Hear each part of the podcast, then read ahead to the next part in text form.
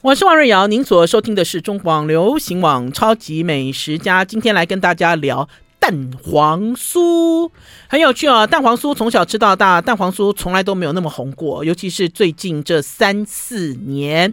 或许呢，听众朋友说，瑞瑶姐，你一定要跟我讨论这个抢不到、摸不到、看不见，然后要用这种好像去抢抢这个阿妹，一定要是阿妹哦，这种天后、天王级，还是刘德华演唱会的门票。陈耀迅的蛋黄酥吗？好，你一定会这样问我。没有，我今天不讲陈耀迅，我今天要讲的是王鹏杰。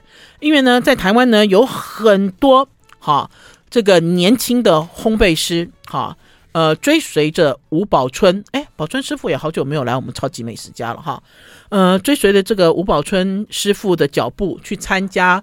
呃，在法国最重要的两个烘焙比赛，好，然后呢，大家都拿冠军回来。可是拿了冠军回来呢，并不是以冠军之名赚钱啦。大家知道呢，呃，因为他们的他们会冒出头来，好，当然自身的努力很重要，当然也有一大部分很大部分的原因是因为有很多人支持，好，所以他们会做很多社会。活动哈，他们会改造哈，然后会发明哈，会提升我们烘焙界的水准。我在前几天呢，就直接杀去高雄去找王鹏杰，因为我知道他在做做蛋黄酥了。王鹏杰应该是在三十年前的时候，三四年前哈，第一次做蛋黄酥。他那次做蛋黄酥还没有装盒，就寄来给我吃。我记得我那次在吃他的蛋黄酥的时候呢，呃，老实讲没有很专心吃啦。可是我收到他的蛋黄酥的时候，我很不开心。为什么？因为他其实不是送给我一个礼盒，他是送给我就是试做的试作品。这个蛋黄酥寄到我家里来的时候都碎了，哈。可是听众朋友会跟我讲说，月儿姐收到碎的蛋黄酥很正常啊，哪一个蛋黄酥不是碎的？除非你今天是自己去店里买，小心翼翼捧回来，对不对？它才会一个个个都完整。即使你是这样做。还会发现说，哎，店家卖你的蛋黄酥有烤裂开哦，好，有表面烤裂开的哦，然后你翻到它的屁股，屁股还有肉馅的哦。可是你们会退吗？不会啊，因为有些蛋黄酥你会认为说这不是瑕疵品啊，这是理所当然啊。更何况有一些是名店，有没有？有一些名店你去抢，哎，你抢得到就不错了。你会嫌他说，哎，你后面屁股裂开了，你不会这样子，对不对？甚至你会嫌他说，哎，你上面这个上面这样千层，这个已经掉了几片呢。你会这样嫌吗？不会嘛，有就不错了，对不对？可是关键是我这一次下去找王鹏杰，我才知道王鹏杰第一次做蛋黄酥，然后把他的呃所谓的呃成品快递到我家来的时候，因为我就吃嘛，很开心吃嘛，对不对？啊，吃完之后，王鹏杰问我有什么意见，我说：哎，都地震嘞，好，你知道都震裂了，好，我记得我对他最大的批评是这个，就是因为我这一句话，王鹏杰呢就。就去研发了蛋黄酥稳稳定稳定蛋黄酥的一个一个盒子，好，呃，这个盒子呢，就是为蛋黄酥量身定做，好，就是把它盖起来的一个盒子，好，我可以讲说，大家去买那个番茄有没有？你们去买番茄嘛？番茄绝对不是让你一把一把抓嘛，番茄都会放在这个塑胶盒里面，好，一些脆弱的水果。都会放在塑胶盒里面，它就是帮蛋黄酥做了一个食用级的，好，这样子的塑胶盒，然后呢，还给它塞了一个这个防潮剂在下面，然后外面再封膜，好，封完膜之后呢，呃，再把他们家自己的 logo 莎士比亚烘焙坊，它这个蛋黄酥有一个名字叫做新新 hot 新蛋黄酥，一个纸的一个包装，再把它套起来。再把它放进纸盒里面，等于是哦，我之后再收到他的他家的蛋黄酥，没有地震，没有破裂，没有脱皮，好，更不要讲他们家的蛋黄酥，不可能让你吃到爆开来的，好，因为对他来讲，爆开来的就是瑕疵品，裂开来的就是瑕疵品，他一个一个精挑细选，好，这就是他要求的高品管。呃，我才知道原来是我讲了一句话之后，他就去做了后面这一连串的动作，然后甚至于呢，这个蛋黄酥呢专用盒连他的师傅王宝呃吴宝春今年也使用了。我不知道宝春师傅使用几年了，我不知道。可是我知道今年他有有一起订购，因为这是额外的成本，而且很贵嘛。大家知道这个蛋黄酥哦，呃，你你就是蛋黄酥礼盒拿到对不对？通常呢一个一个包，然后里面都碎开了。它如果不是一个个包，就它上面有一个半圆形的这个塑胶片，有没有盖上去？我记得陈耀迅就是半圆形的塑胶片啊，盖上去之后，它其实并不能保证它的完整，哈，因为你你还是会摇晃，还是会震动嘛，哈。我去王鹏杰的工厂里面，听到他这样讲的时候，我都觉得我好惭愧哦，哈，惭愧的原因是因为呢，呃，烘焙师这么认真在做，可是因为每年我吃到的这个烘焙品，尤其是中秋节，实在是太多了，哈。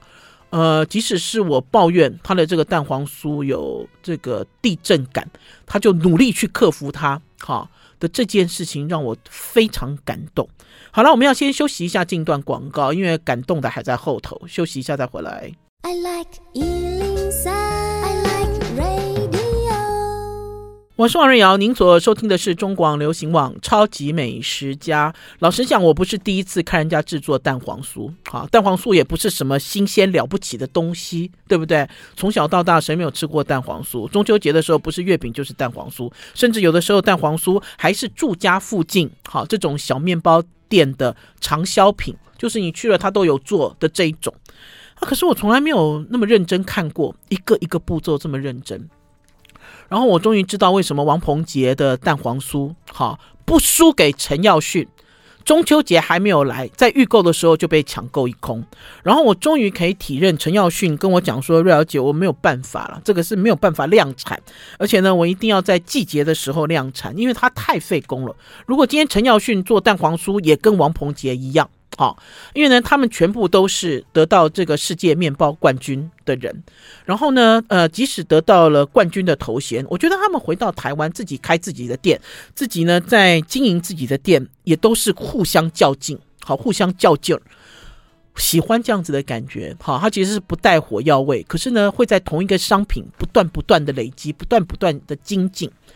在这波年轻师傅投入了这个蛋黄酥新的台湾新蛋黄酥的研究之后，呃，通常普遍大家的讲法就是说，哎，这个我们的蛋黄酥以前吃起来是中点，现在吃起来是西点，对不对？最多的评论就是这样子嘛，因为他用了好的面粉，他用了好的奶油，好啊，所以呢，用了好的糖，所以当你在吃他的蛋黄酥的时候，就觉得不太像以前，好，就是以前住家附近，好，还是你所熟悉的一些老店的滋味。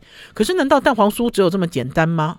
是吗？只有这么简单吗？好，呃，甚至于当你在抢不到这几家名店的蛋黄酥的时候，就不断的，我看到网络上的酸民就不断的给酸，哈，有什么了不起吗？一个蛋黄酥有什么了不起？哈，会有这样子的想法。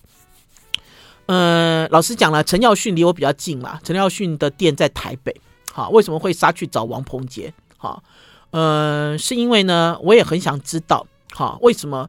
王鹏杰可以这样做，陈耀迅不可以这样做的原因，因为在去年的时候呢，我有一个朋友，哈，呃，去年还是前年，我有一个朋友，他呢透过他透过我做了大宗订购，做了大宗订购之后呢，缺了十几盒蛋黄酥，结果都不能再追加了，哈，我这个朋友呢就觉得说，哎，怎么那么没有人情味啊，哈，为什么会这样子呢？你这样我送人很 不好意思啊。比如说我送给我们家气质丽文啊，是王鹏杰啊；比如说我送给赵先生啊，是那个陈耀迅啊，会不会丽文就认为说，哦，你怎么送我这种？你为什么没有送给我陈耀迅？好，我觉得就有一种送礼人的一个 一个一个矛盾，哈，就很尴尬。呃，就是因为这样子，我就介绍给他王鹏杰了，因为我也不知道，我也不知道怎么办，因为到底哪一个蛋黄酥可以跟陈耀迅匹敌呢？是不是？是不是？我总不能跟他讲说，你去 Seven Eleven，他们也有卖啊，你买个十几盒啊，对不对？也不行啊！啊，我想了半天，我想说好，我介绍给你一样，好，世界面包冠军的王鹏杰。我说，可是他要不要帮你补这十盒？好，你自己要跟他讲，没办法。结果我跟鹏杰讲的时候，鹏杰说没问题，不睡觉也做十盒出来。我那个时候我就说，哇，你怎么对瑶瑶姐这么好啊？怎么那么好？好，就解决了我一个困难。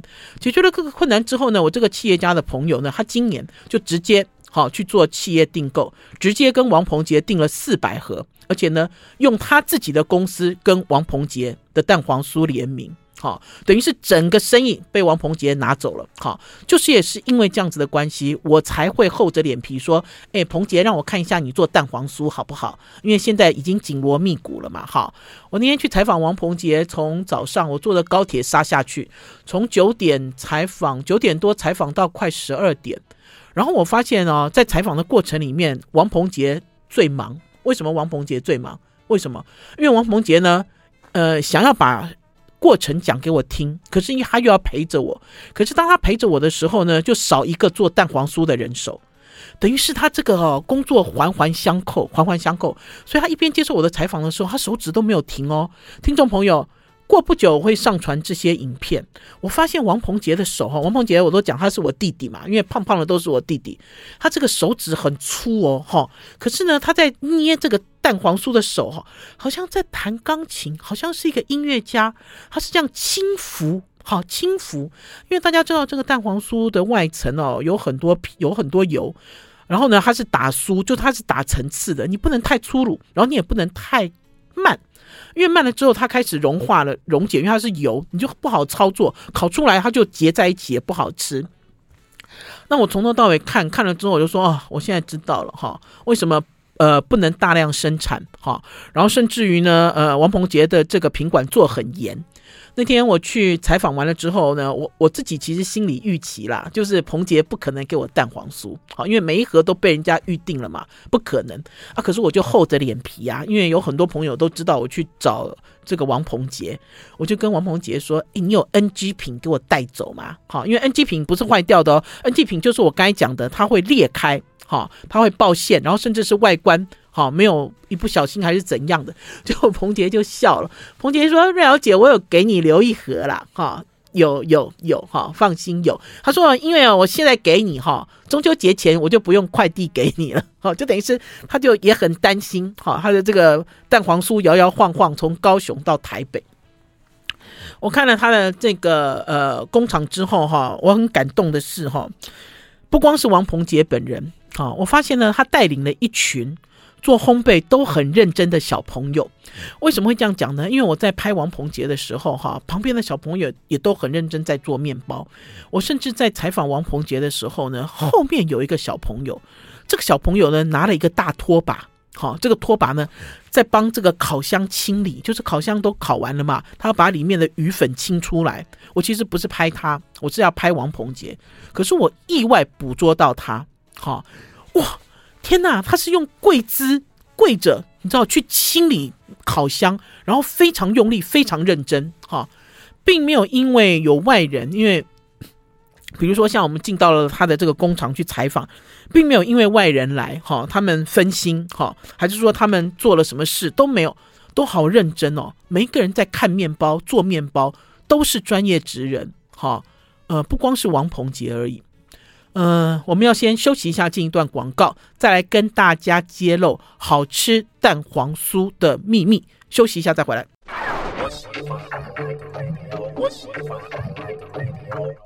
您所收听的是中广流行网《超级美食家》，我是主持人王瑞瑶。今天用的标题是直击全台湾最好吃的蛋黄酥。其实我应该要再加一个字了，叫做“直击全台湾最好吃的蛋黄酥之一”啦，免得到时候让 陈耀迅打电话来给我，我又紧张了，还是说我又收到谁的电话说瑞肴姐，我对我的蛋黄酥有指教吗？我没有指教哈，我只能讲说啊，蛋黄酥啊，在这批年轻厨师啊努力研发的这个状况之下啊，开花结果，每个人都有每个人自己的特色。我记得王鹏杰呢，去年吧，是不是来到我们超级美食家，讲到他在研发这个蛋黄酥的过程里面遇到了一些挫折跟困难，然后呢，我也是一一哈，就是透过这次去采访才知道，呃，我从消费者的角度来看好了，呃，消费者会嫌弃哈王鹏杰的蛋黄酥太小，他说，哎，人都较大粒嘞，另外较碎粒，好，而且每一颗都比别人小哦，好。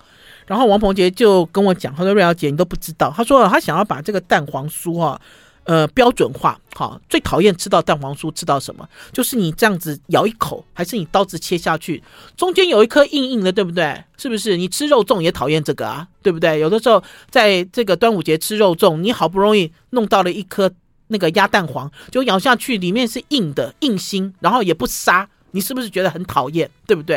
啊，因为蛋黄酥最主要的就是那颗鸭蛋黄，所以王鹏杰呢，在一开始在做蛋黄酥的时候，花了很多功夫去找。哈，愿意配合他的厂商，为什么会这样讲？因为老实讲哈，在这个时候呢，这个鸭蛋黄好抢手哦。我有没有腌透？我没有腌透，也是有人抢啊，对不对？然后我没有腌好，也是有人抢啊。反正蛋黄酥就是这样子啊，对不对？有一个鸭蛋黄的样子啊，对不对？不好吃，那也是客人买到咬下去才会知道啊。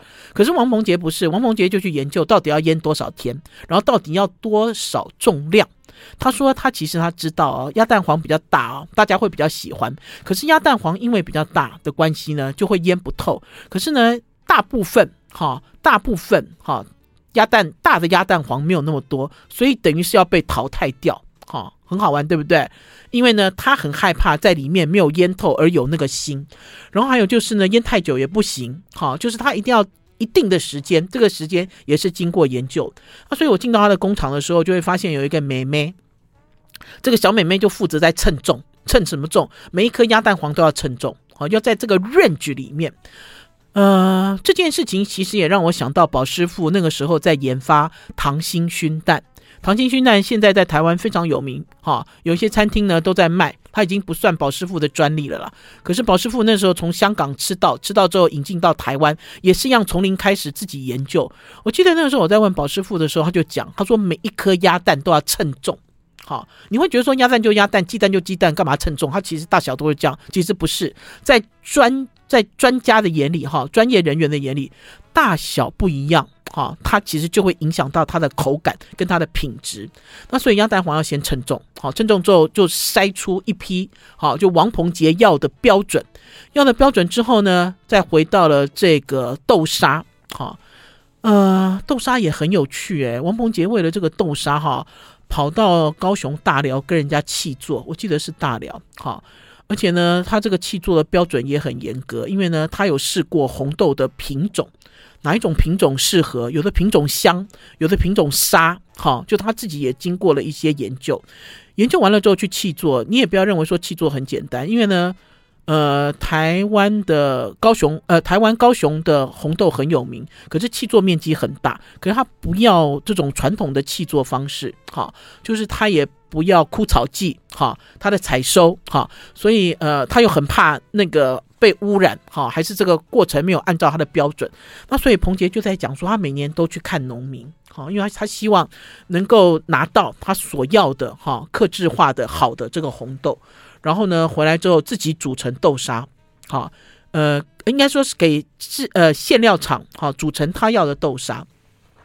我觉得光是这点哦就很难得，为什么很难得？因为在台湾哦，现在哦很多东西都专业分工嘛，是不是？专业分工，专业分工的意思是我看有好多人在做月饼的时候都没有自己制馅，甚至在早期的时候，我听到一些老师傅，老师傅呢要做点心，在餐厅里面他们要煮豆沙，要自己煮枣泥，哈，甚至煮枣泥的时候，因为去核的关系，枣泥核的两头很尖嘛，会戳破你的手掌。哦，就各式各样，还是说在煮这个豆沙的时候，豆沙像那个火山爆发，因为它都是用油在煮，它会喷溅，你会烫伤啊啊，所以等于是点点滴滴哈，这种手制的感觉就慢慢回来。回来之后呢，就回到了这个蛋黄酥的这个外皮，这个蛋黄酥的外皮它用了三种奶油，好，呃，三种面粉，好，这也是一样。我们在讲这个数字的时候，会觉得说哦，就这样子啊，就这样。这个也是经过研究，因为除了种类之外，还有它的配比。哈，才做出它的蛋黄酥。呃，难道可是他蛋黄酥跟别人不太一样？哎，不太原因原样的原因是因为有客人早期哈，一开始他推出蛋黄酥的时候，客人客诉他的蛋黄酥小，把人弄下大粒，例如下面它碎粒，个尾下贵，对不对？他的蛋黄酥比这个陈耀迅的还贵。好，因为在高雄，他一颗蛋黄酥卖一百元，找一个铜板这么贵。好，然后呢，第二个客诉就是你为什么？东行个超黑，大家好了，朗 K 家，他的蛋黄酥都特别黑，给大家看他的蛋黄酥这么黑。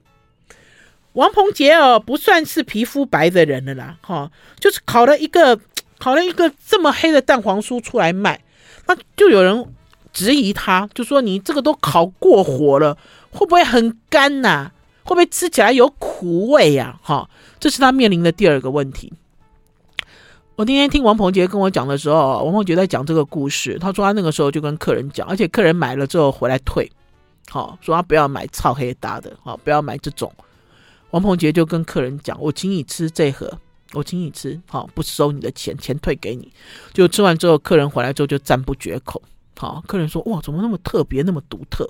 好，独特的原因是在哪里？独特的原因就是因为王鹏杰他呢做的，呃，他改了奶油，好，然后呢，他想要好他的蛋黄酥有焦糖化的香味。好，因为那天呢，为了要让我知道什么叫做焦糖化的香味，王鹏杰还让我吃了他另外一个招牌的面包，就是我用了那么好的法国奶油，客人有没有吃出来？好，客人有没有感觉到，当我蛋黄酥改用了这么好的奶油之后，不完全是法国奶油，还有三种哈，就我改了改用了那么好的进口奶油之后，客人到底有没有吃出来啊？哈，还是说客人有没有忽然间感觉到说哇？这个香气不一样哎，哈，不光是奶油很香的味道，好，因为我知道有很多呃，不光是这些知名的师傅了，他们为了要做出好吃的这个中式的烘焙，哈，不光是蛋黄酥啦、凤梨酥啦、什么酥啦，全部都改了进口奶油了，哈，可是他有没有达到真正使用这个材料的最佳？最佳目的呢？哈，还是说只是换了，让你觉得香气不一样而已？还是说只是换了哈？它有什么不同？那所以呢，王鹏杰呢，不光是化口程度要去思考，然后还要透过这个烘焙，而且是跟别人不一样的、与众不同的烘焙的方法，让消费者一吃就知道。好了，我们要先休息一下，进段广告，再回到节目现场。I like 我是王瑞瑶，您所收听的是中广流行网《超级美食家》。大家知道，在烤蛋黄酥之前要先涂一层蛋液，再送进去，对不对？大家都知道嘛，哈。因为如果你有去学烘焙，跟一些烹饪老师学，就知道其实做蛋黄酥一点也不难，绝对不难，哈。而且它的成本也不是很高。呃，你因为你去计算它的成本，即使是在中秋节，呃，即使是现在所有的材料都涨价了，你会觉得，嗯，这个其实怎么搞？这是暴利哦。这是不是暴利？哈、我在以前早期的时候呢，在采访这个凤呃呃，在采采访凤梨酥的时候，有人就给我算凤梨酥的成本，凤梨酥的成本一个十六块，那是好多年前。哈、很多人会这样子计算。哈、哦，可是当你做了这个成本计算之后，其实有很多东西你是没有算进去的。哈、包括我刚才跟大家讲的，哈、哦，他在研发的过程，哈、哦，他的做工，哈、还有他的淘汰，哈、之类的点点点的东西。呃，那天呢，王鹏杰呢特别公开了一个给我看，他说他的蛋黄酥哈，在还没有还还没有涂上蛋液之前，要先送进烤箱，要先烤。为什么要这样做？好，为什么这样做？他会这样做的原因就是我刚刚讲的，他要让使用三种进口奶油有感觉。好，因为呢，大家知道他涂上了这个蛋液之后再送进去烤，好，跟你没有涂其实效果是不同的。然后烤了第一次之后呢，要完全放冷。好，涂上蛋液要再烤，好，就是他把蛋黄酥解构重组，好，变成属于王鹏杰自己风味的蛋黄酥。所以当你在吃他的蛋黄酥的时候，从外观很容易辨识，好，不光是它黑而已，因为它每一个都很漂亮，好，而且个头也不大。然后当你咬一口之后呢，呃，我说怎么那么酥啊？因为他那天送了我，我回到饭店我就拆了，我就吃了。然后而且王鹏杰跟我讲说，瑞瑶姐，很多人不喜欢蛋黄酥，好，除了因为收到之后已已经破狗狗了，好，还有就是当他收到之后呢，这个蛋黄酥已经不酥了，好，皮都已经软了，好，那所以呢，他跟我讲说，哎，王姐你拿回去，明天吃最好吃，好，这个酥可以三天之内都酥。那呢，我也很坏，我拿回去之后，我一天吃一颗。好，看看是不是如彭杰所说的，我会觉得它的蛋黄酥哈，呃呃酥而不干。或许很多人认为说酥很简单的，我要烤久一点就酥了，没有那么简单了哈。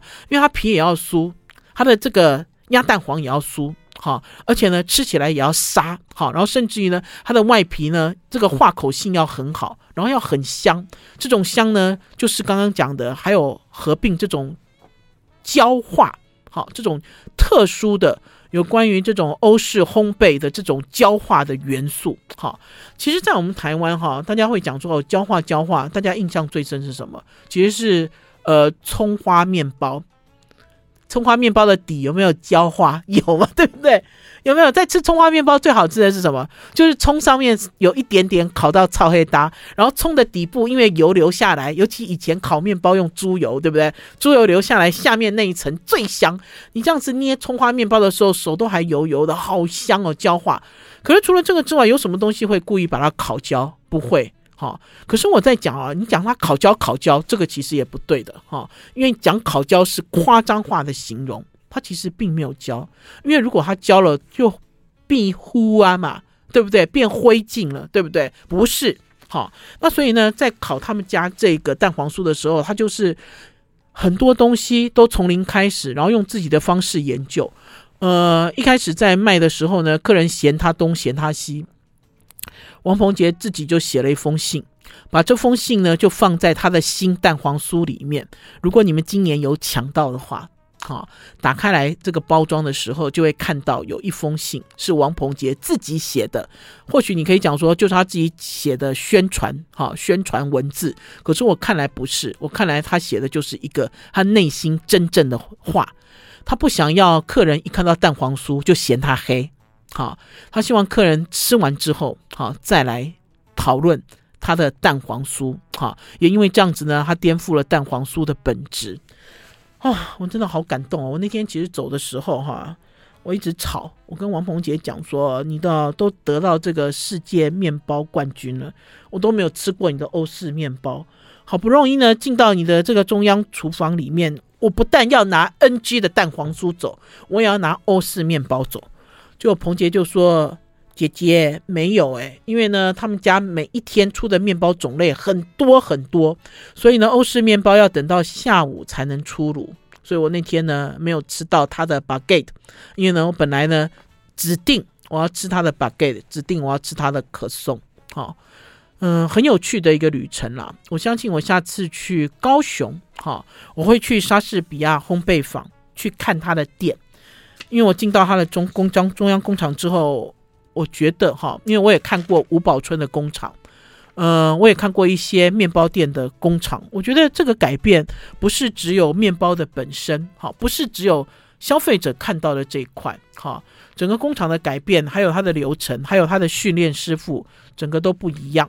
好了，时间最后最后来给大家念一封听众朋友的信，这个听众朋友呢是赤科山。美云邮局邮局邮局了，不是在开邮局的啦，好，是邮局哦，那个菊花哦，小邮局，赤科山美云小邮局的张志超，张志超呢又寄来给我一一箱双色火龙果，他说：“嗨，瑞瑶姐你好，我是阿超，这是今年的双色火龙果，因为极端气候都没有下雨，持续高温，今年的火龙果比去年差一点。”果也不大，甚至下一批的果都晒死了一大半哦。所以换句话讲，很热，对不对？刺科山很热，对不对？他说火龙果都无法成长嘞，哈、他说呢，即便如此，哈、他们家种的火龙果也比别人优，比别人好吃。数量因为不多，所以他赶紧寄了一箱给我跟宝师傅品尝，而且呢，提早跟我预祝中秋快乐。